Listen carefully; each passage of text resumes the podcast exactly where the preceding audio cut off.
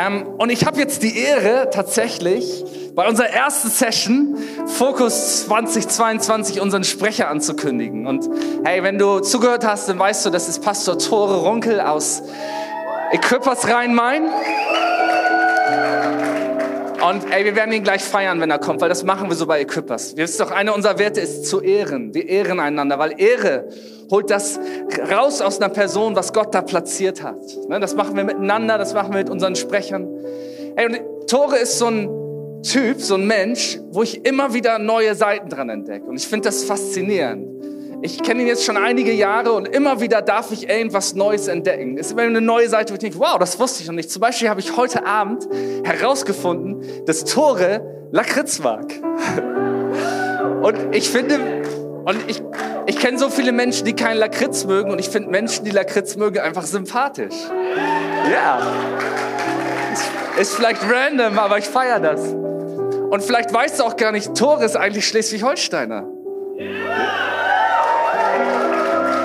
Ist geboren in Schleswig-Holstein und wurde dann von Gott in den heidnischen Süden der Republik gesandt, um dort die Seelen vor dem, ach nee, Nee, aber es ist der Hammer. Ich liebe das zusammen mit Pastoren, auch wie Pastor Jürgen oder Pastor Tore oder Frank und den anderen hier in Deutschland Kirche zu bauen, weil es macht einfach Spaß, mit Leuten unterwegs zu sein, die sich nicht aufhängen an irgendwelchen Kleinigkeiten, sondern sagen, wir träumen gemeinsam groß und wir feuern uns gegenseitig dabei an. Hey, lass uns ihm mit einem Equippers Flensburg Klaus für diese erste Session willkommen heißen. Pastor Tore, the stage is yours. Herzlich willkommen.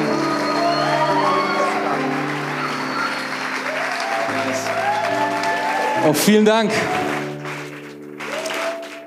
Dankeschön. Arbeite den Platz, ja. So, ich mach's mal ein bisschen weiter nach vorne. Ist es okay? So vom Licht her? Noch so einen Meter, ne? Sonst wird's ein bisschen zu viel nach vorne. Okay, mal. Sonst laufe ich es vielleicht um. Das ist auch doof. Das wäre auch blöd. Oh, vielen Dank für diese wirklich so herzliche und warme Begrüßung. Das war ist wirklich so nett von euch. Und auch vielen Dank, lieber Pastor, Pastor Simon, für deine so ermutigenden und wirklich warmen Worte. Und wir fühlen uns jedes Mal, wenn wir nach Flensburg zurückkommen, denken wir, was für eine wunder, wunderschöne Stadt. Wie genial ist das, hier zu sein und hier zu leben, wenn es auch echt weit weg ist von der restlichen Zivilisation, wo andere Menschen sind. Aber ich, ich, ich will wirklich sagen, so Lilly und, und Simon, ihr seid wirklich Leute, die uns wirklich so auf dem Herzen liegen. Und ähm, wir lieben eure, eure, ihr seid wahnsinnig clever. Ich glaube, ihr seid die mit Abstand cleversten Pastoren, die ich kenne. Die hübschesten dazu. Das ist wirklich, Simon, ich glaube, ich glaube, der liest alles oder so. Ich denke so, wo hat er das her? Was ist mit dem los? Das hat er zitiert. Das ist Wahnsinn. Und eure Lilly kann einfach super Lobpreis machen. Wir bewundern das, wie stark das ist. Und ich glaube, das Beste liegt noch vor euch. Ganz ehrlich, ihr wisst gar nicht, wie gesegnet ihr seid mit solchen wunderbaren Pastoren. Und so ist es für uns eine große Freude, hier zu sein bei Fokus 22. Ich glaube, wir haben uns lange nicht mehr gesehen. Kann das sein? Das letzte Mal war ich hier, war alles vereist oder alles überschwemmt. Irgendwas war da wieder los. Hier, irgendwas war nicht ganz richtig. Überschwemmt? Kann es sein, überschwemmt? Ja, Eis ist nicht so oft, kommt nicht so oft vor bei euch, gell? Das ist eine ganz normale Woche, ne? Ganz normale Woche. Vielen Dank. Das war super gut, danke. So, legen wir mal los. Ah ja, genau, die, die, meine, meine Frau Gabi und ich, wir sind schon, schon gestern, gestern? Gestern gekommen und weil meine Oma wohnt hier oben auch, also in Schleswig-Holstein, in ähm, Bramstedt, Barmstedt, Barmstedt, Barmstedt, genau. Bad Bramstedt, aber Barmstedt. Und, und ähm, meine, meine Oma ist äh, drei, 94, 94 Jahre alt, ist schon ziemlich alt und sie ist seit einem Jahr in so einem Altersheim und sie kennt Jesus nicht.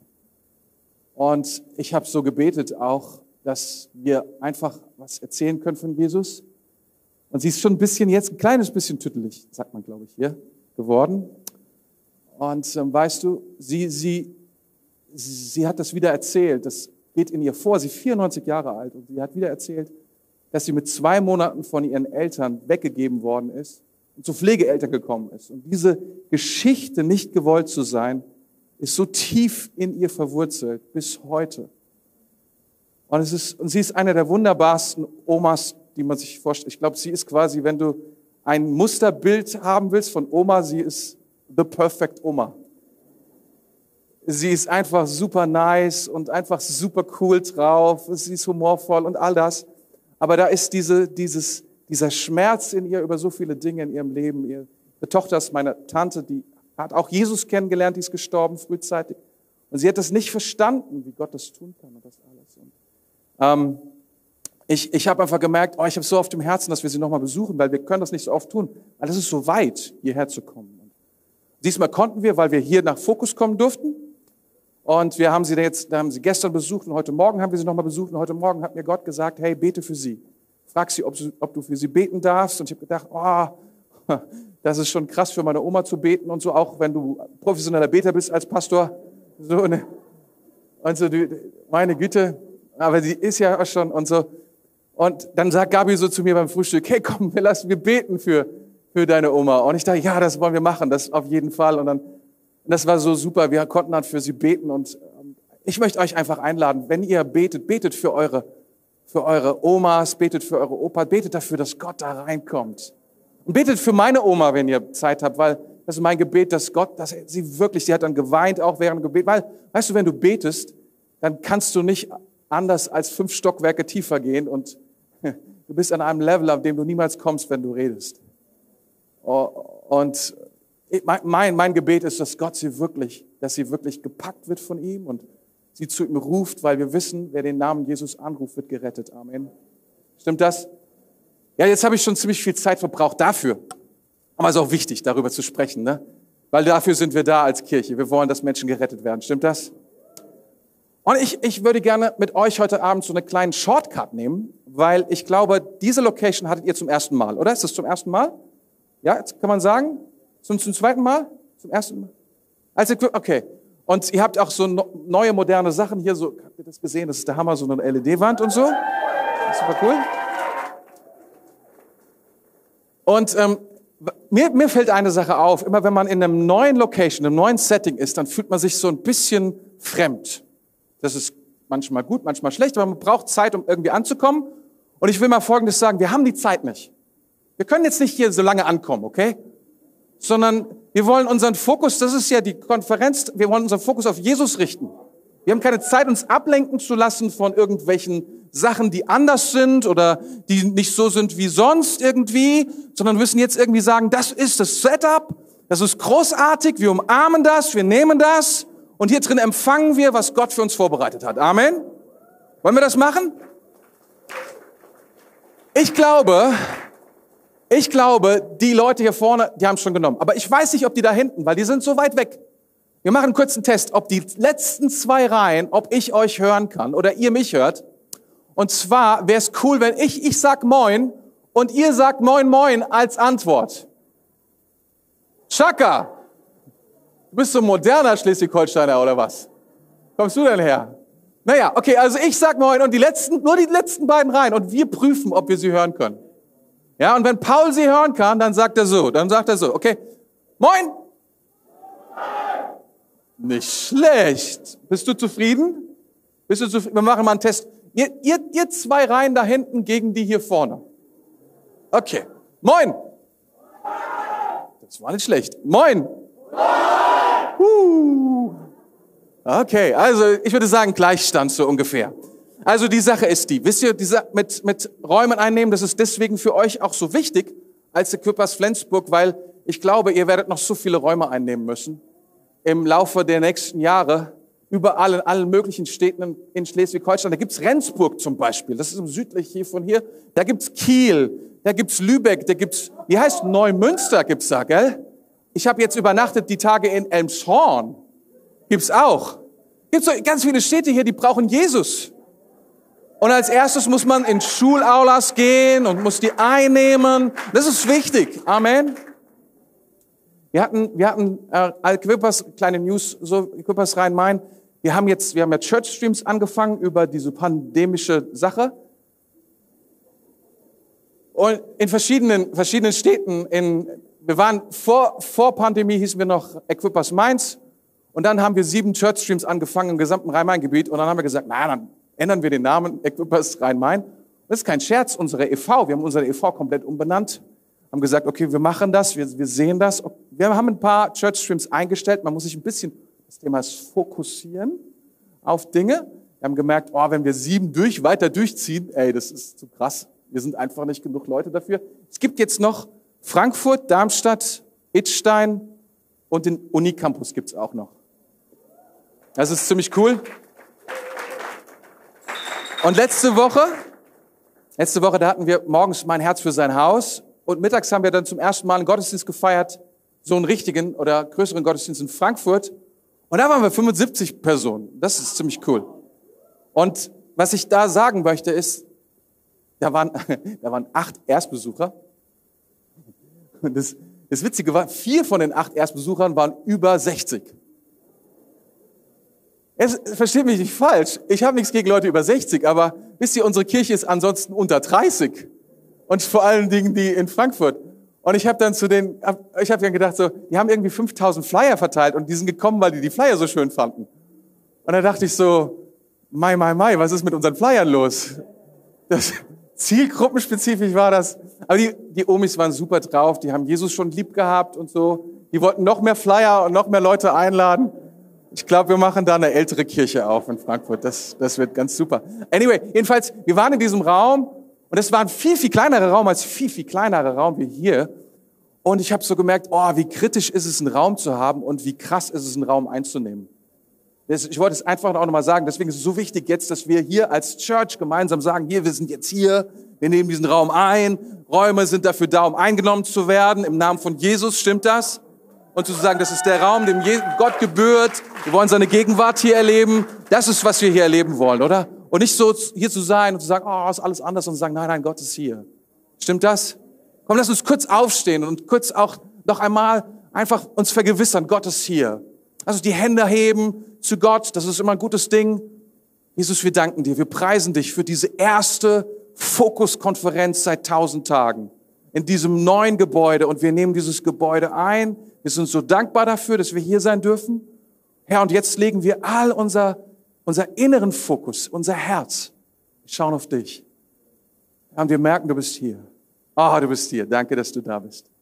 Danke, dass deine Gegenwart da ist, dass deine verändernde Kraft da ist. Und dass du heute Abend, Herr, etwas unter uns tun willst, was powerful ist, was etwas macht mit uns, was uns verändert, Herr, was uns transformiert. Amen.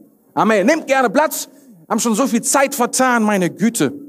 Es liegt daran, dass ich vorhin Moin Moin gesagt habe. Ich habe gehört, dann ist man geschwätziger. Ich hätte das nicht tun sollen. Mein Thema, ähm, ich hatte zu Beginn oder Ende letzten Jahres habe ich ein paar, ich hatte so eine Art Group gegründet, wenn du so willst, und zwar eine Fitness Group. Fitness Group. Das, ich weiß, ich sehe nicht so aus, aber ich, ich habe sozusagen, wie soll ich sagen, ich, ich, ich bin ganz gut im Motivieren und im Rekrutieren. Und ruckzuck, ruckzuck hatte ich so fünf, sechs Jungs zusammen, also eigentlich keine Jungs, sondern gestandene Männer, die berufen sind, die Karriere machen, die in der Kirche irgendwie voll die Sachen bewegen, so Ärzte, Lehrer, was man halt so hat, Millionäre, so einen ganzen Kram halt. Und mit denen bin ich halt in, als die Fitnesscenter wieder aufgemacht haben, so, ins Fitnesscenter gegangen. Wir haben uns da alle angemeldet gesagt, komm, wir gehen alle ins Fitnesscenter, wir gehen montags und mittwochs und, und freitags. Und es war überhaupt kein Problem. Alle haben gesagt, ja, ja, ja, das machen wir. Das ist eine großartige Idee. Und was soll ich sagen?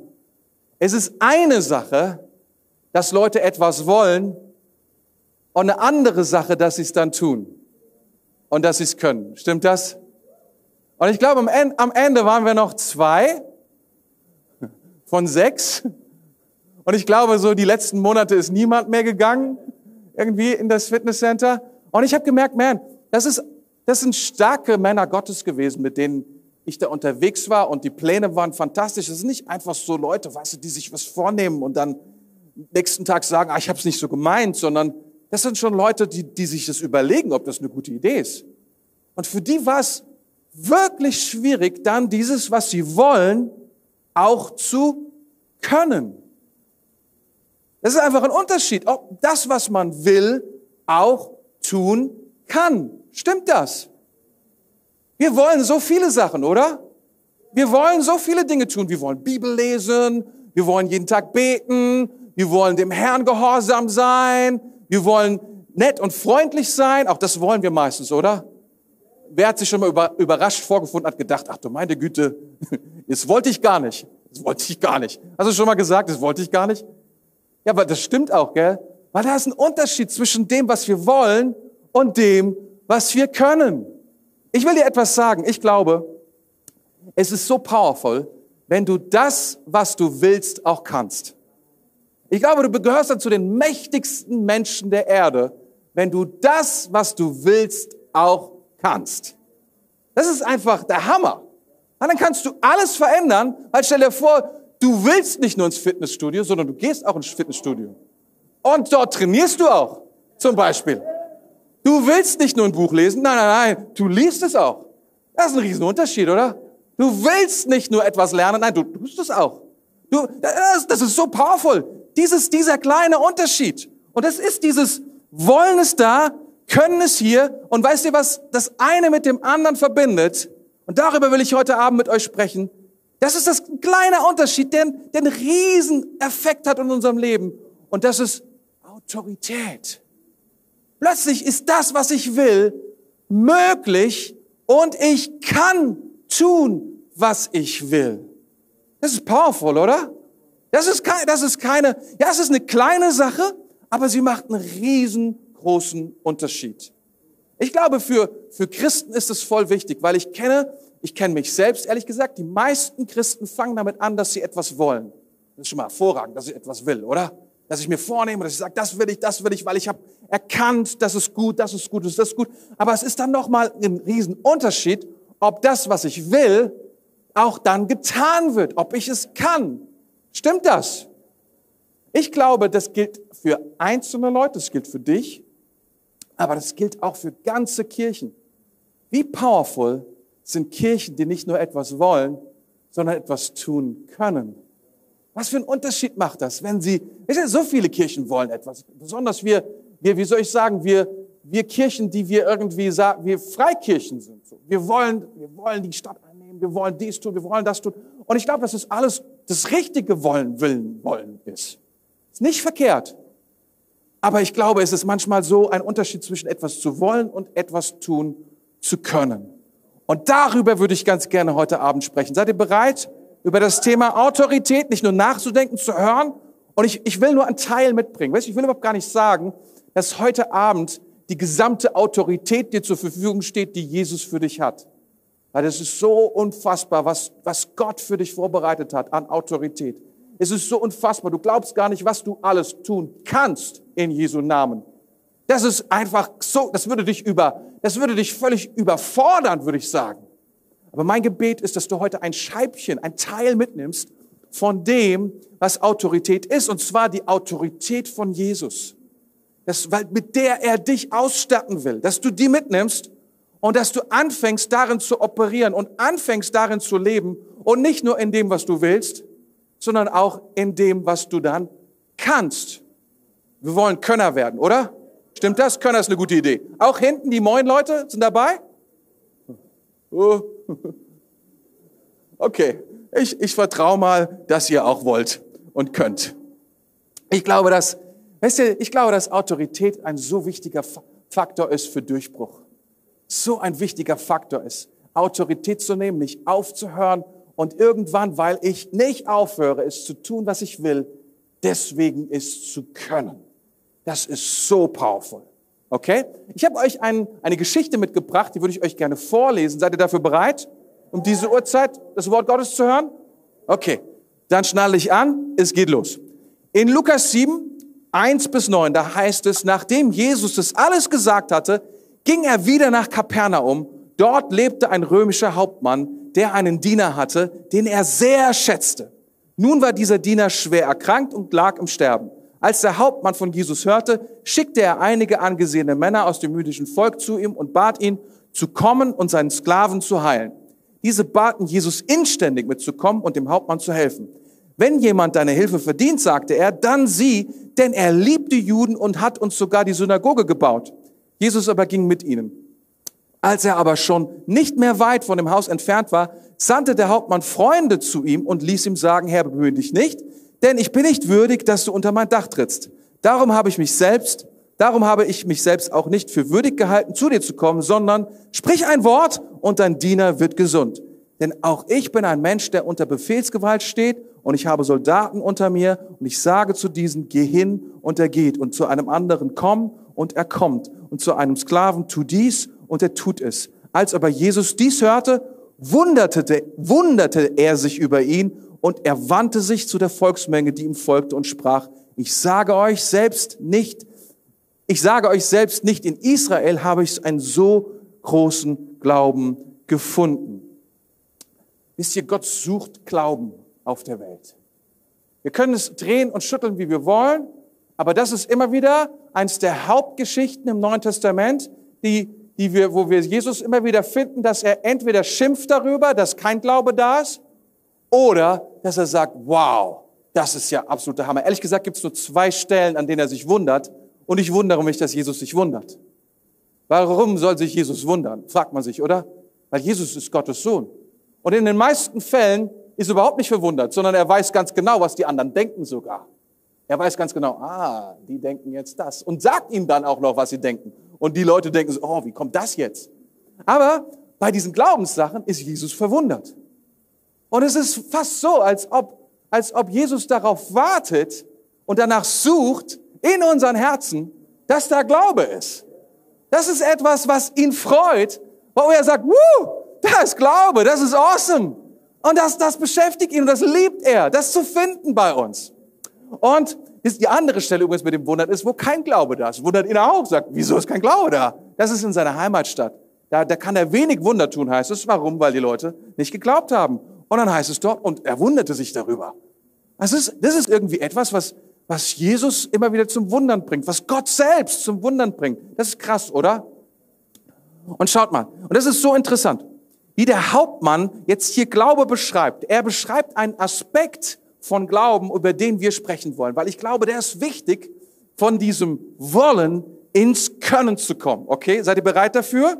Wenn wir uns das anschauen, okay, das steht in Vers 8, da heißt es, denn auch ich bin ein Mensch, der unter Vorgesetzten steht und ich habe Kriegsknechte unter mir. Und wenn ich zu diesem sage, geh hin, so geht er und zu dem anderen, komm her, so kommt er und zu einem Knecht, tu das, so tut er's.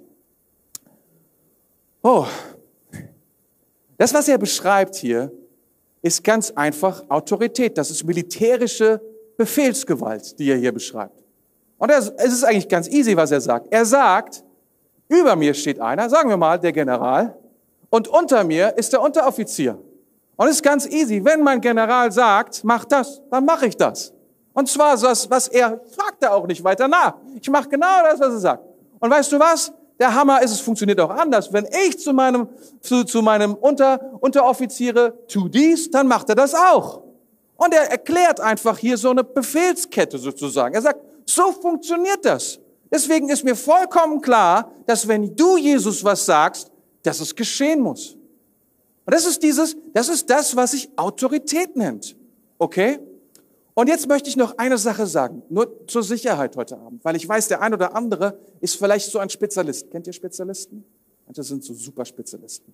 Und vielleicht fragst du dich, ja, gibt es da einen Unterschied zwischen natürlicher Autorität und geistlicher Autorität? Und ich habe darüber lange nachgedacht. Und damit wir nicht zu viel Zeit verschwenden heute Abend, möchte ich dir sagen, es gibt nicht viel Unterschied. Du glaubst vielleicht, dass es so ist, aber es ist nicht so. Weil, ich will ein Geheimnis verraten, weil Leute, die darauf bestehen, auf diesen Unterschied, das sehe ich manchmal so in so, das muss ich euch verraten, das gibt es wahrscheinlich bei euch gar nicht, aber ja, das habe ich woanders schon mal gesehen. Ja, da gibt es so Gemeinden, die sagen, ja, da gibt es einen geistlichen Leiter und es gibt einen natürlichen Leiter, also natürliche und geistliche Autorität. Und manche Leute, die bestehen auf diese geistliche Autorität so dolle, weil sie eigentlich meinen, ah, eine unsichtbare, nicht wirklich dahin wabernde ähm, Existenz von Kraft, die aber niemandem gefährlich werden kann. Das ist, was sie glauben. Und wisst ihr was? Pilatus dachte das auch. Pilatus dachte, er hat Autorität. Pilatus dachte, er wäre in charge. Als Jesus kam, dachte er, er vertritt hier das, das Romanum, äh, das, äh, das römische Reich. Jetzt fällt mir gerade egal. Das römische Reich. Er dachte, er ist der absolute, er ist der, der hier die ganze Power in der Hand hält. Er hat Kohorten zu seiner Verfügung, eine, eine, eine, eine Kraft zur damaligen Zeit, die unvergleichlich war auf der Erde. Und vor ihm stand dieser arme Zimmermann, dieser merkwürdige Rabbi aus irgendeinem Ort, was er noch nie gehört hat, wo es keinen Autobahnanschluss zu gab und nix. Also irgendwie Flensburg da in der Nähe, irgendwo so ein Kaff. Das muss, so muss ich vorstellen irgendwie. Also noch nicht irgendwas wichtig. Und er hat gesagt, ich, und er fragt auch Jesus, meinst du nicht, dass du ein bisschen, wie soll ich mal, mehr kämpfen solltest um deine Rechte oder so. Weißt du denn nicht, wie viel Power ich habe? Und wisst ihr, was Jesus zu ihm gesagt hat? Jesus sagt, du hättest gar keine Vollmacht über mich, wenn sie dir nicht von oben her gegeben wäre. Er sagt, du hast sie und du hast sie, und vielleicht verstenkt er da, oh ja, du meinst den Kaiser, aber weißt du, Jesus meint was ganz anderes. Er meint was ganz anderes. Wir leben manchmal in diesem Missverständnis und verstehen nicht, dass Autorität, wahre Autorität immer nur einen Ursprung hat. Und die Frage ist, kennen wir diesen Ursprung? Das ist die große Frage. Oder, seht mal, Paulus, das ist das andere Ding, ne? Äh, Paulus ist der andere. Und er, wisst ihr, Paulus wird verhaftet. Paulus wird gesteinigt. Paulus wird verschrien. Er wird, er wird angespuckt. Er wird über die Mauer geschmissen. Er wird ausgepeitscht. Er wird ins Gefängnis geschmissen. Er flieht. Ich weiß nicht wie oft. Er schreibt das mal so alles auf, was ihm alles passiert ist. Und wir denken, sag mal, was ist denn das für ein Evangelium? Was soll denn das sein? Paulus, der krasseste Vertreter, und wir sehen nur, wie er verkloppt wird, wie er geschlagen wird, wie er teilweise halbtot liegen gelassen wird. All diese Dinge, wie er andauernd irgendwo wegrennt. Aber egal, wo dieser Mann hingeht, das Land, die Städte verändern sich, sie transformieren sich. Neues Leben wird geschaffen. Heilung kommt in das Leben von Menschen hinein. Ganze Ökonomien werden vollkommen verändert. In Ephesus fliegt eine ganze Ökonomie komplett auseinander. Warum? Weil die Kraft des Evangeliums und seine Autorität dort ankommt. Wir, wir dürfen das nicht, was wir sehen, manchmal unterschätzen mit dem, was in der geistlichen Welt passiert. Geistliche Autorität ist Autorität. Es ist Autorität, die Auswirkungen hat auf die Welt, in der wir leben. Und das dürfen wir überhaupt nicht auseinander so dividieren, sondern müssen verstehen, das ist das Gleiche. Amen? Okay, das ist schon mal gut. Das lassen wir mal weg. Vielleicht eine Sache noch, eine Idee zur Autorität, damit du nicht irgendwie in ein falsche, falsches Fahrwasser hineinkommst. Man könnte sagen, Autorität ist zu tun zu können, was ich will. Zu tun können, was ich will, ist eine andere Definition von Freiheit. Aber das ist eine der schlechtesten Definitionen, die es gibt von Freiheit. Ich sag's dir. Weil wenn du tust, was du willst, dann endest du genau um den Gegenteil von dem, was Freiheit eigentlich meint. Nämlich in die komplette Sklaverei. Das wird nicht funktionieren. Was also eigentlich funktioniert, ist, Autorität bedeutet zu tun zu können, was gut und richtig ist. Autorität bedeutet das zu tun, was mich wirklich in die Freiheit führt. Das bedeutet, Autorität ist das zu tun, was Gott will. Das ist Autorität. Weil das wird mich immer in ein gute, immer in ein gutes Fahrwasser hineinbringen. Das ist so viel powervoller. Weil irgendwann, und das ist ein Prozess, ich fange an zu wollen, aber ich fange an zu wollen, was Gott will. Das ist ein wunderbares Ding. Darüber können wir heute Abend nicht sprechen, aber es ist ein wunderbares Ding. Und es ist nicht so schwierig, wie du denkst. Gott will nicht das Gegenteil von dir, sondern Gott hat bessere und größere und abgefahrenere Gedanken über deinem Leben, als du sie selber hast. Du unterschätzt die Güte Gottes. Du unterschätzt die, ich unterschätze die Gnade Gottes. Wir unterschätzen, wie groß die Pläne Gottes sind im Vergleich zu dem, was wir oft wollen mit unserem Leben und was wir überblicken können. Und wir müssen uns ausstrecken und sagen, Gott, das, was du willst, das will ich auch wollen. Und wenn wir das wollen, dann ist der nächste Schritt zur Autorität, dass wir das, was wir wollen, auch tun können. Stimmt das? Das ist also Autorität. Und jetzt legen wir los mit ein paar Thesen, mit ein paar Dingen, die wichtig sind. Und ich hoffe, dass du mitschreibst oder dass du dir aufschreibst, dass du sie nimmst, weil ich glaube, dass es ein, wie gesagt, ein Schlüssel ist. Du wirst heute Abend nicht komplett vollkommen, aber ich glaube, einige werden in einen neuen Level kommen, den du unbedingt brauchst. Weil diese Kirche und du, wer du bist, Du brauchst die Autorität von Jesus Christus. Du brauchst diese Autorität, mit der Paulus unterwegs war. Du brauchst diese Autorität, mit der plötzlich die Dinge verändert werden und du hast sie. Ich will es dir sagen, sie ist da. Sie ist da. Der erste Punkt, deine Autorität kommt und das ist ein ja, fange ich schon mit dem schlimmsten Punkt an und ich hoffe, das überlebst du. Du magst mich vielleicht danach nicht mehr eine Viertelstunde, aber ist okay. Der Herr segne dich. Der erste Punkt ist, deine Autorität kommt aus deiner Unterordnung. Deine Autorität kommt aus deiner Unterordnung. Weißt du, der Hauptmann weiß, wie Autorität fun funktioniert. Er sagt nicht, ich habe Autorität. Er sagt nicht, ich habe Autorität, sondern er sagt, die Autorität, die ich habe, ich stehe selbst unter Autorität. Sie kommt von wo? Und weil ich unter Autorität stehe, habe ich diese Autorität. Es ist ein ein furchtbares Missverständnis, es ist eine Lüge, dass du aus dir selbst Autorität hast. Das ist ein sehr merkwürdiger Gedanke, das ist sogar ein böser Gedanke, vielleicht sogar ein satanisch-teuflischer Gedanke. Das stimmt nicht, sondern unsere Autorität kommt daher, dass wir unter Autorität stehen. Jemand, der Autorität hat, unter die wir uns unterordnen, plötzlich haben wir diese Autorität. Du kennst diese Geschichten. Du kennst es mit dem Polizisten auf der Kreuzung. Du weißt, er hat eigentlich überhaupt gar keine Power. Wenn ein großes Auto kommt, wenn ein LKW kommt, der fährt einfach den Polizisten um. Zack, ist er matsch. Komplett. Aber wisst ihr warum? Die meisten LKW-Fahrer davor scheuen, es nicht zu machen. Auch sogar die ukrainischen, auch die, egal. Die machen es nicht. Wisst ihr wieso? Weil sie nämlich eine Uniform sehen. Und diese Uniform sagt, dieser Mann hat Autorität, weil wenn du den umfährst, bekommst du es mit der gesamten Staatsmacht zu tun, die hinter ihm steht. Und dann kannst du dich überhaupt nicht, dann kommen die mit Panzern an und wer weiß was alles. Und dann machen die, verstehst du, dann ist der LKW halt gar keine Chance und das, das macht überhaupt keinen Sinn. Deswegen, der weiß, dieser, die Autorität, die wir haben, die kommt von jemandem, der mehr Autorität hat als wir selbst. Das heißt, wir können nur Autorität haben, wenn wir bereit sind, unter Autorität zu gehen, okay? So wichtig, so wichtig. Die Autorität deines Glaubens kommt durch deine Position unter Autorität. Ich möchte dir sagen, wenn du, und so ist es Reich Gottes, wenn du, wenn du gesegnet bist mit jemandem, der dein Leiter ist, dann könnte es sein, dass es etwas ist, eine Chance ist, sich unterzuordnen. Eine Chance ist, unter dessen Autorität, von diesen, dieser Autorität zu partizipieren, zu empfangen und selbst Autorität zu bekommen.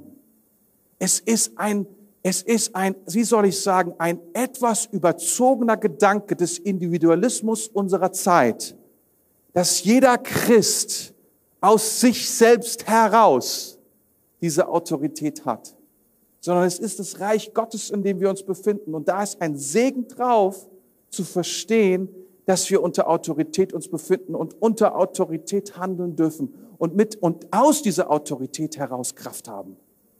Ich wundere mich immer wieder, dass Christen so schwach sind. Weißt du wieso? Weil sie, weil es klingt erstmal so ein bisschen so 68er-like. Oh, wir sind alles Rebellen. Wir können es alles bei uns selbst. Ja, gut. Gucken mal, wie weit wir kommen damit. Aber wenn wir dann, wenn wir dann verstehen, wir können uns unterordnen unter Autorität und das hat Power und das hat Kraft, das verändert so vieles. Und ich glaube, darin steckt so ein großes Geschenk. Und ich glaube, die Kirche Jesu Christi muss es noch so krass auspacken. Und jeder einzelne von uns, stimmt das? Ich glaube, das ist vieles von dem, ganz ehrlich. Wir sind Equippers geworden vor, weiß jetzt gar nicht wie viele Jahren, fünf Jahren mittlerweile, fünf Jahren. Gabi sagt, ja, das ist immer gut. Ähm, und weißt du, das ist nicht so, dass, dass wir irgendwie, dass es uns so krass gemangelt hat an, äh, wie soll ich sagen, Erfolg sucht man ja auch so ein bisschen. Oder dass wir keine gute Frucht gebracht haben oder irgendwie so, sondern wir hatten, wir hatten eigentlich einen ganz guten Lauf. Aber ich habe gespürt, wie wichtig es ist, dass wir Teil sind von etwas Größerem. Dass wir uns auch unterordnen unter etwas, wo ich merke, da ist eine Autorität, die ist einfach größer. Und wie kann ich diese Teil von dem werden, von dieser Autorität? Ich kann nicht, verstehst du, die Leute sagen dann, oh, wir partnern, wir partnern. Als ob dabei irgendwas passiert. Ich sag dir was, da passiert gar nichts. Das ist einfach nur ein, okay, ich will nicht zu dolle sein, aber was wirklich funktioniert. Und ich habe gewusst, das ist genau der Schritt. Wir müssen uns unter Pastor Bruce unterordnen. Wir müssen sagen, hey, und wir haben das wirklich gemacht auf, auf der Bühne an diesem Sonntag. Wir gesagt, Pastor, wir würden uns gerne unterordnen unter deiner Leiterschaft. Es ist uns wichtig, unter Autorität zu stehen. Also das war der erste Punkt und jetzt verarbeite es kurz in deinem Herzen. Überleg dir kurz, wer ist dein Leiter? Überleg dir kurz, ob deine Knie das mitmachen. Zweiter Punkt. Seid ihr wieder da? Deine Autorität kommt aus deiner Identität. Weißt du, das war ganz einfach. Dieser Hauptmann, wisst ihr warum? Er wusste, dass er Autorität hatte, weil er wusste, er ist Hauptmann. Sein Titel, sein Hauptmann-Ding, dass er Hauptmann war, hat ihm genau gesagt, wo er gestanden hat. Das war seine, das war seine, sein Rang. Das bedeutet, er hat Befehle empfangen und er konnte Befehle weitergeben. Es ist wichtig zu wissen, wer wir sind. Autorität kommt aus deiner Identität. Wenn wir nicht wissen, wer wir sind, wie können wir eine Autorität haben über irgendetwas? Es geht überhaupt gar nicht.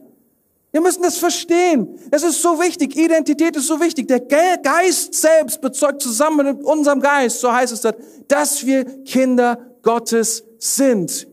Wir müssen wissen, wer wir sind, um die Autorität einnehmen zu können, die Gott für uns hat. Wenn wir aus der Autorität eines Sklaven heraus handeln, werden wir nicht viel Autorität haben und nicht viel bewegen können. Das Wollen, es wird beim Wollen bleiben und es wird nicht zum Kommen können. Warum? Weil ein Sklave nichts tun kann. Weil er, kein, weil er einfach nur ein Sklave ist. Er kann nichts tun. Und wenn wir diese Autorität, wenn wir diese Identität nicht verändern und Gott spricht zu uns und diesen, diese, diese Identität anziehen und verstehen und annehmen, dann haben wir keine Autorität. Das ist ein guter zweiter Punkt. Autorität kommt aus deiner Identität. Wir sprechen morgen über Identität noch ein bisschen mehr, aber deswegen, das müssen wir jetzt mal so lassen. Deine Autorität kommt aus deinem Auftrag. Dritter Punkt. Deine Autorität kommt aus deinem Auftrag. Wisst ihr, das ist ganz wichtig. Meine, meine, mein Auftrag, meine Beauftragung, meine Mission, die wurde mir gegeben. Gott hat zu mir gesprochen, tu dies, tu jenes. Gott hat zu mir gesagt, baue mein Haus. Das ist, was er zu mir gesagt hat. Zu uns allen sagte, geht hin in alle Welt. Das ist, was er zu uns sagt. Legt die Hände auf. Betet. das ist, was Gott gesagt hat. Dieser Auftrag gilt für uns. Und wenn wir in diesem Auftrag gehen, dann haben wir Autorität. Aus unserem Auftrag heraus, was Gott sagt, kommt Autorität. Weil er gesagt hat, was wir tun sollen, kommt Autorität. Weil wir seine Kirche sind, haben wir Autorität zu tun, was seine Kirche tut. Weil du ein Kind Gottes bist, hast du Autorität zu tun, was ein Kind Gottes tun kann. Es ist deine Identität. Und als Identität hast du einen Auftrag, etwas zu tun. Nämlich Zeuge zu sein. Eines der wichtigsten Dinge im Leben, die man sich vorstellen kann. Powervollste Dinge, die man überhaupt machen kann. Zu anderen zu sagen, ich glaube an Jesus. Er ist in meinem Leben. Ich sag dir, das ist so powerful. Es kann so vieles verändern. Es kann eine ganze Schule verändern. Es kann alles verändern. Es ist so wichtig, dass wir das wissen, dass wir wissen, wir haben einen Auftrag von Gott. Herr, sein Wort ist immer noch da. Es ist lebendig und ich, ich, ich folge diesem Wort. Und aus diesem Wort heraus, aus diesem Auftrag heraus, kommt meine Autorität. Kommt das, was ich tue. Ich tue es mit Autorität, weil ich einen Auftrag bekommen habe. Ist das gut? Okay, das ist gut, dass du mit, das mitbekommst. Da habe ich irgendwo eine Uhr. Da ist eine Uhr. Ja, da muss ich ein bisschen Gas geben. Deine, Aus, deine Autorität wird immer konfrontiert. Deine Autorität wird immer konfrontiert. Das ist das Wesen von Autorität. So ein bisschen Widerstand. Sonst bräuchtest du keine Autorität. Verstehst du? So, sobald du dich aufmachst, in Kraft etwas zu tun, was du willst, was passiert dann? Widerstand. Du merkst, etwas steht auf gegen das, was du tun willst. Ob das Lustlosigkeit ist, ob das, ob das eine schlechte Laune ist, ob das ein böser Geist ist, ob du etwas nicht tun willst. Und plötzlich ist da eine Kraft da und du tust es, obwohl du es nicht willst. Das, das ist eine Konfrontation. Das ist etwas, was geschieht, wenn du anfängst, das zu tun mit Kraft, was du willst. Und deswegen müssen wir das uns darauf einstellen. Wir müssen wissen, es wird diesen Punkt kommen. Erst die Konfrontation zeigt eigentlich meine tatsächliche Autorität. Vorher ist es keine Autorität, vorher ist ja easy. Läuft ja alles wie geschmiert. Verstehst du? Läuft ja alles, ich sag's und funktioniert, ist, ist auch kein Unterschied. Aber dann, in dem Augenblick, wo ich merke, oh, der Widerstand wird stark. In dem Augenblick wird Autorität so wichtig. Du sprichst, es geschieht nicht. Widerstand. Was musst du tun? Du hast Autorität. Du weißt, da ist Autorität. Warum? Weil du verbunden bist mit jemandem, der stärker ist als die gesamte Situation. Und in dieser Autorität wirst du sprechen und du wirst konfrontiert werden.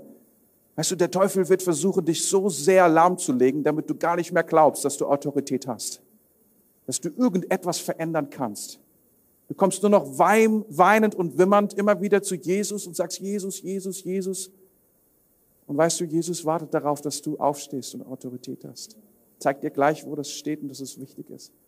Ich weiß, es geht nur um Jesus. Aber Jesus gibt uns Autorität. Du, Jesus selbst wurde konfrontiert. Er ging in die Wüste, 40 Tage, hat gefastet. Und wer kommt? Der Teufel. Und konfrontiert ihn. Sollte Gott gesagt haben. Sollte Gott gesagt haben.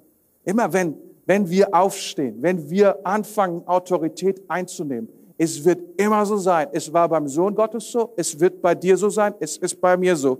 Wann auch immer du dich aufmachst und sagst, ich will verändern, was nicht in Ordnung ist. Ich will die Autorität Jesu Christi. Ich will diese Atmosphäre verändern. Ich will dieses Land einnehmen. Ich will diese Dinge verändern in meinem Leben. Ich will nicht mehr mit dem Status quo in, in Ordnung sein, sondern ich will von dem Wollen ins Können gehen. Konfrontation ist unvermeidlich. Weißt Paulus geht auf Missionsreise und er kommt auf so eine Insel, ich glaube Patmos, hieß sie oder sowas, Insel Patmos und dort war ein Statthalter, Sergius und dem hat er von Jesus erzählt und da war ein Zauberer dabei oder das war sein Berater, der hieß Bar Jesus. Und wisst ihr, der hat versucht, ihn immer davon abzuhalten, das Evangelium zu hören. Der wollte nicht den Einfluss verlieren. Paulus kam zu ihm, er hatte Autorität und irgendwann hat er die Schnauze voll gehabt. Wir sehen das so häufig bei Paulus. Der hat so krasse Sachen gemacht. Der ist, der ist, der ist eine Frau mal hinter ihm hergelaufen, hat die ganze Zeit prophezeit über ihn und es war die ganze Zeit die Wahrheit. Irgendwann hat er die Schnauze voll gehabt, dreht sich um und, und fängt an, zu dem Geist zu sprechen und ihn auszutreiben. Es gab so einen Ärger danach. Er ist sofort ins Gefängnis geflogen. Aber was ist dann passiert? Dann hat er angefangen, Gott zu loben und zu preisen, hat gesagt, die Konfrontation ist noch nicht zu Ende. Solange ich Gott preisen kann, ist noch nicht zu Ende. Versteht, was dann passiert ist? Dann, dann ist auf einmal sind alle Ketten aufgesprungen und er konnte einfach rausspazieren. Und dann hat sich der Gefängniswärter bekehrt und seine ganze Familie. Warum? Wegen Autorität.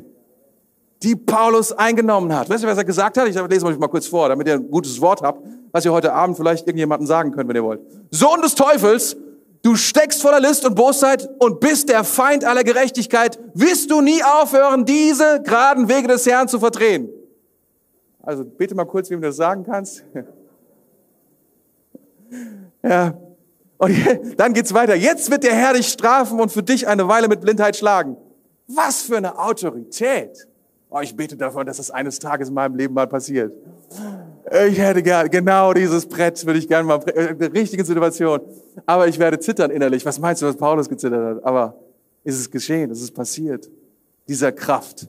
Das ist schon, das ist schon heftig. Konfrontation gehört dazu, das musst du wissen.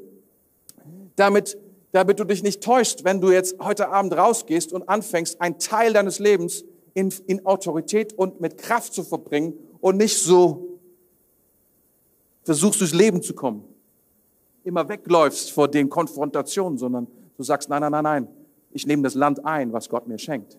Ich nehme den Stand ein, ich nehme den Auftrag ein, ich nehme die Identität ein. Okay? Was ich jetzt tun will, und vielleicht kommt der Musikplayer, also die, die Border wieder nach vorne, das wäre voll super. Dankeschön.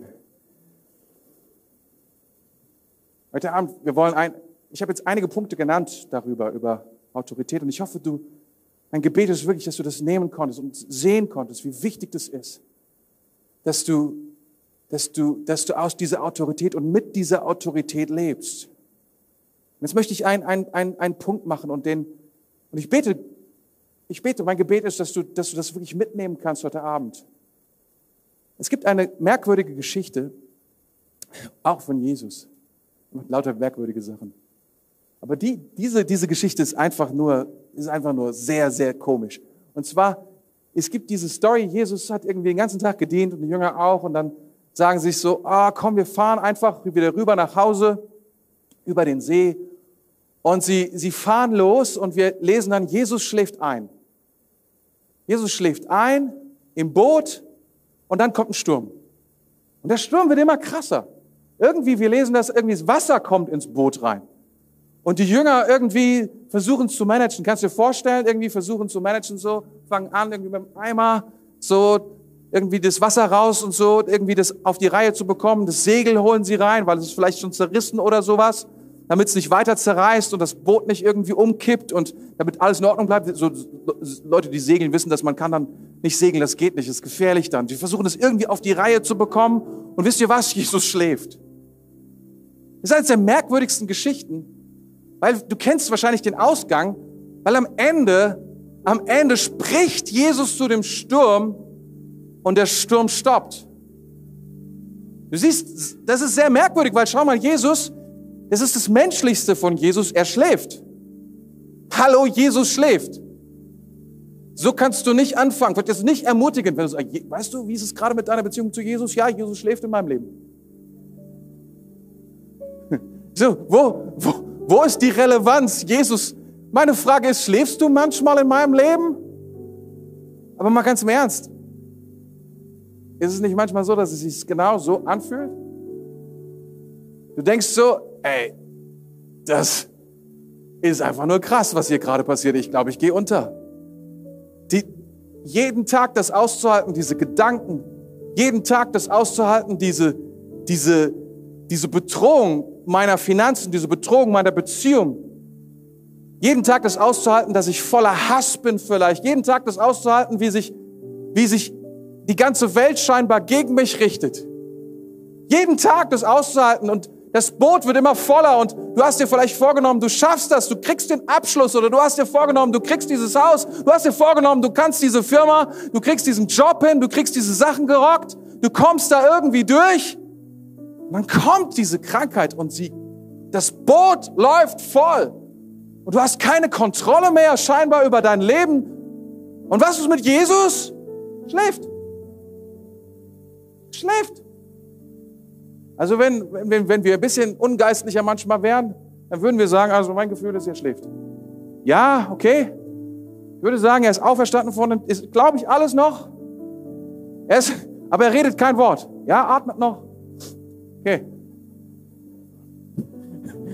Würde sagen, ist noch da, aber keine Interaktion. Nothing. Und ey, ich meine jetzt mal ganz, ganz im Ernst, ey. Die Jünger waren fertig. Wisst ihr, was da steht? Da steht, sie fürchteten sich mit großer Furcht. Das musst du mal so ausdrücken. Sie fürchteten sich mit großer Furcht.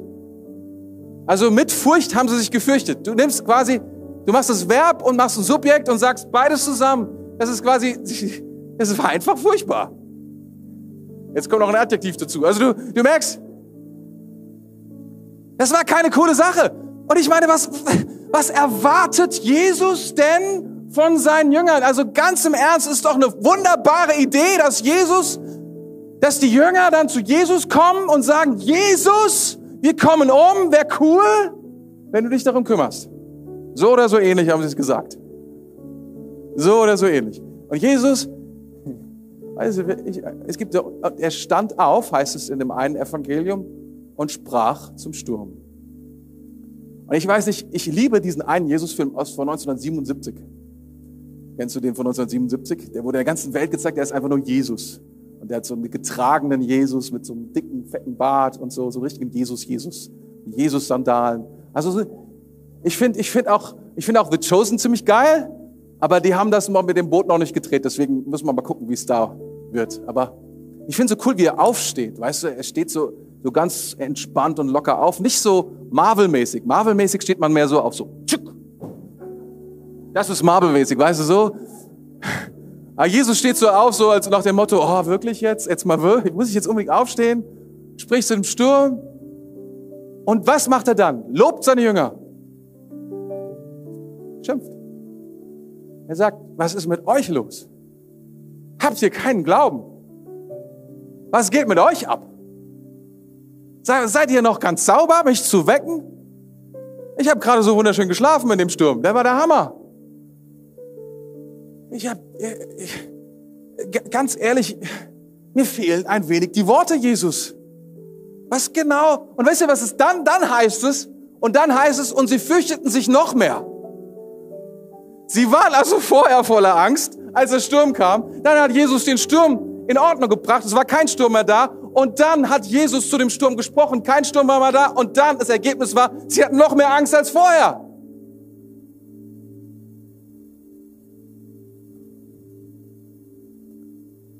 Ganz im Ernst, die einzige Lösung in dieser Sache ist die, Jesus hat tatsächlich erwartet, dass die Jünger zu diesem Sturm sprechen. Vielleicht ist es so, dass Jesus, dass es sich so anfühlt, Jesus schläft. Aber Jesus schläft nicht, er wartet. Er wartet, dass du aufstehst. Er wartet, dass du Glauben hast, dass Autorität in deinem Leben ist. Und dass du nicht sagst, oh, ist es der Wille des Herrn, dass dieser Sturm in meinem Leben tobt? Ich jetzt untergehe? What the heck? Er erwartet, dass du anfängst zu glauben. Diese Autorität nimmst. Weißt du, du kannst nicht zu einem Sturm sprechen, denn ein Sturm hat keine Augen zu sehen. Er hat keine Ohren zu hören. Du kannst es nicht. Und dennoch hast du Autorität. Und dennoch hast du Autorität. Und ich glaube, das ist eine Autorität, die, von, die Jesus in unser Leben bringen will. Und ich glaube, er will es heute Abend bringen. Ich glaube, viele von uns sind in Schwierigkeiten, sie sind in Problemen drin. Wisst ihr wieso? Weil Jesus will, dass wir endlich diese Autorität nehmen. Er will, dass wir endlich zu dem Sturm sagen, Sturm, stopp! Kein Schritt weiter! Amen, da hat es jemand voll verstanden. Wisst ihr, es heißt nicht dort, in den Evangelium, er hat leise zu dem Sturm gesprochen, sondern er bedrohte den Sturm. Er hat gesagt, mein lieber Sturm, so nicht. Ich weiß nicht, ob du weißt, wer mit ihm redet, aber ich denke schon. Und der Sturm so, ja, ich weiß. Der hat sich in die Hose gemacht. Und er bedrohte den Sturm. Es ist Zeit. Es ist Zeit, dass wir aufstehen und zu dem Sturm, der uns untergehen lassen will, der uns, der uns abhält, das Ziel zu erreichen, den Auftrag, den Gott uns gegeben, der unterminiert, wer wir sind. Es ist Zeit aufzustehen und zu sagen, hey, nicht weiter. Ich bin ein Kind Gottes. Er lebt in mir. Und du Sturm. Never ever. Never ever. Amen. einen witzigen Gedanken. Ich weiß nicht, ob er witzig ist, aber ich finde ihn witzig. Weißt du, da kannst du dir gut vorstellen, die, die Jünger haben dann so mit kleinen oder vielleicht mit den Händen angefangen, so das Wasser aus dem Boot rauszu, rauszukriegen, damit sie nicht untergehen. Und Jesus spricht zu diesem Sturm und auf einmal ist kein Sturm mehr da. Und die Jünger haben so weitergemacht. Weil ich kann mir gut vorstellen, dass manche, die verwirrt waren und gedacht haben, oh Mann, es ist gar keine Angst mehr da, es ist gar keine Furcht mehr da, es ist gar nichts mehr, was uns untergehen lässt und haben vielleicht angefangen, irgendwie Wasser reinzuschöpfen.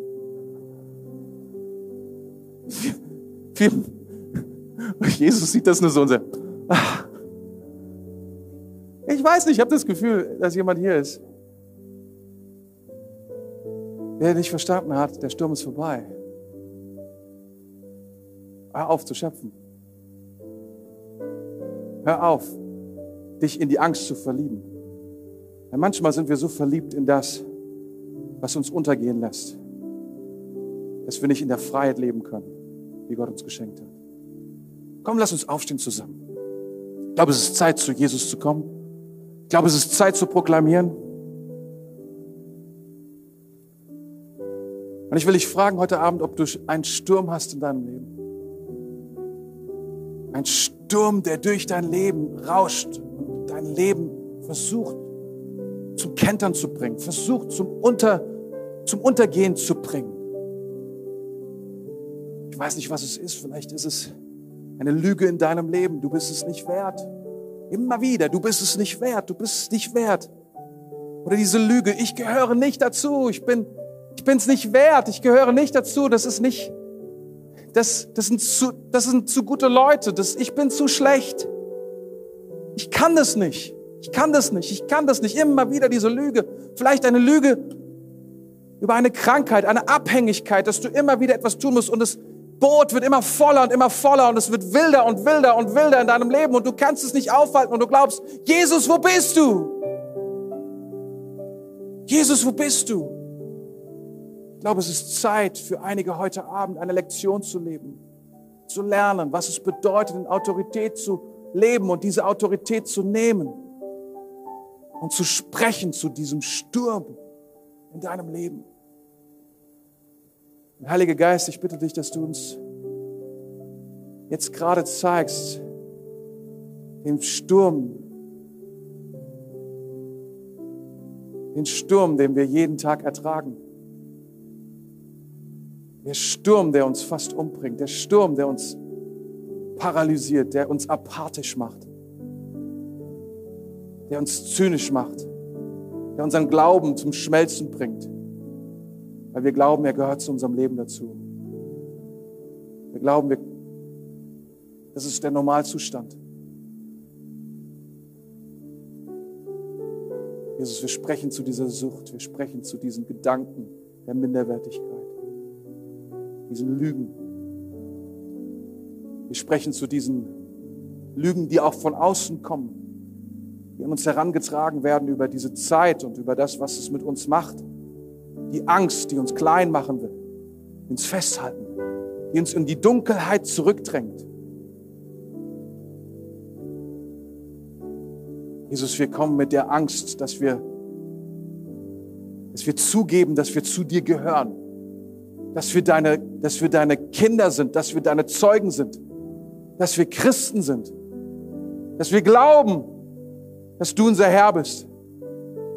Herr, wir verstecken uns, wir machen uns klein, weil wir Angst haben, zu identifiziert zu werden mit dir, als verrückt gehalten zu werden hier in Flensburg. Wir wollen dazugehören zu den Leuten, die schlau sind und die vernünftig sind und die es drauf haben und nicht zu den verrückten Christen. Weil Jesus, wir sagen zu dieser Angst, wir sagen nein, nein, nein. Und ich hoffe, du hast jetzt, du hast die Angst vor Augen, die dir das Leben stiehlt, die dir das Leben schwer macht die dir den Frieden nimmt, den du brauchst. Weil Gott hat dich geschaffen, damit du im Frieden und in der Fülle lebst. Das ist deine Berufung.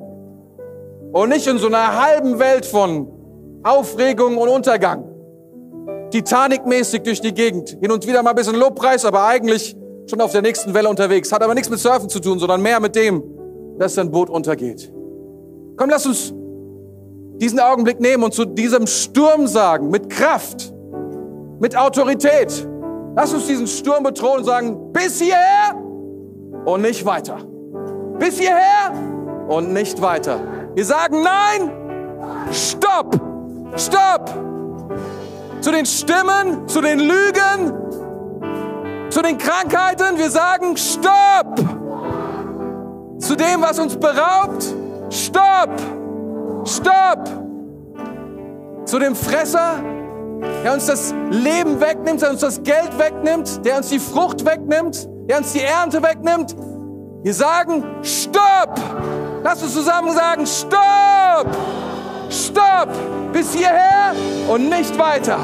Im Namen von Jesus. Im Namen von Jesus. Bis hierher und nicht weiter. Nimm diese Autorität ein. Sei laut. Rufe laut. Ich will dir etwas sagen. Wenn du glauben willst, dann musst du hören, was du sagst. Denn das, was du hörst aus dem Wort, was du hörst, das schafft Glauben in dir und Autorität. Sei nicht leise, sei nicht zurückhaltend. Ich weiß, wir Norddeutsche sind zurückhaltend, wir sind nicht laut. Ich gehöre auch zu den Norddeutschen, du weißt es. Aber wir gehören schon lange nicht mehr nur dazu, sondern wir gehören zu den Kindern Gottes. Amen. Darum lasst uns laut sein und noch einmal zu dem Teufel sagen, stopp!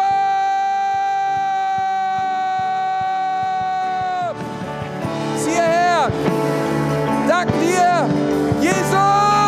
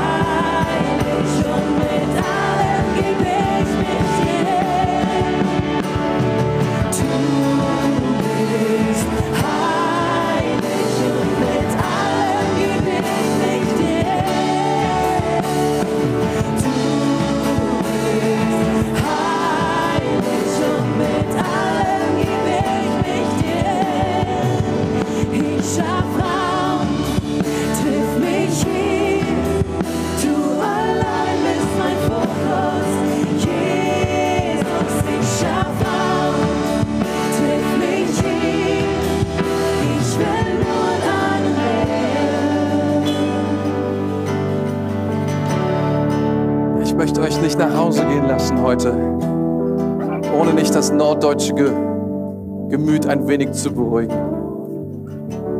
Ich glaube, es ist so wichtig, dass wir den Sturm bedrohen und nicht sagen, moin, wird schon, sondern ein wenig aus uns heraustreten. Aber das kannst du auch tun zu Hause und deine Nachbarn damit voll. Kannst du auch machen. Ich will dir nur sagen, das ist keine, das ist keine, das ist keine Show, wenn du das tust, sondern da ist Kraft drin. Es ist Kraft, wenn du aufstehst und Autorität einnimmst. Und ich glaube, dass Gott dir dieses, dieses kleine Tool geben will, zu regieren über Dinge in deinem Leben, die da nicht sein sollen. Und dazu zu sprechen. Und vielleicht sprichst du jetzt zu allen möglichen Dingen in deinem Leben. Und es ist so, als ob du quasi ein Werkzeug hast der Autorität und du nimmst immer den Hammer. Bam! Es gibt noch andere, etwas feinere Instrumente. Aber beginne mit dem Hammer. Wenn dir etwas nicht passt und es sollte nicht in deinem Leben sein, sprich und bedrohe es mit Kraft. Lass uns nur mal beten zu Jesus kommen, oder? Und ihm das bringen. Jesus, wir, wir sind so erstaunt über diese Geschichte mit diesem Hauptmann. Wir sind so erstaunt, wie du reagierst auf das, was er sagt. Und dass du sagst, das ist ein großer Glauben. Oh, das ist gewaltig, weil er Autorität anerkennt und sieht, die du hast. Und Herr, wir ordnen uns unter, unter deine Autorität. Wir sagen, du hast Kraft, wir, wir gehören zu dir, wir sind dein. Wir gehören dir und wir, wir sind Teil von dem, was du baust, von dem Reich, was du baust, von, dieser, von diesen Dingen, die du einsetzt, von deiner Kirche, von all dem, Jesus. Und wir sind nicht mehr bereit, die Stürme zu ertragen und immer wieder Umwege zu gehen von vielen Jahren, Jahrzehnten, weil wir diese Stürme nicht auf die Reihe bekommen. Wir wollen es lernen, Herr. Wir wollen es lernen, Herr. Wir wollen es lernen. Jesus, und ich bete jetzt für meine Geschwister hier im Raum, dass du ihnen diese Autorität und diesen Glauben und diese Sicht gibst, dieses Werkzeug, das Land einzunehmen und dem Teufel zu sagen, wo er hingehört. Danke dir, Jesus. Danke dir. Weil du bist, wer du bist, lob meine Seele dir.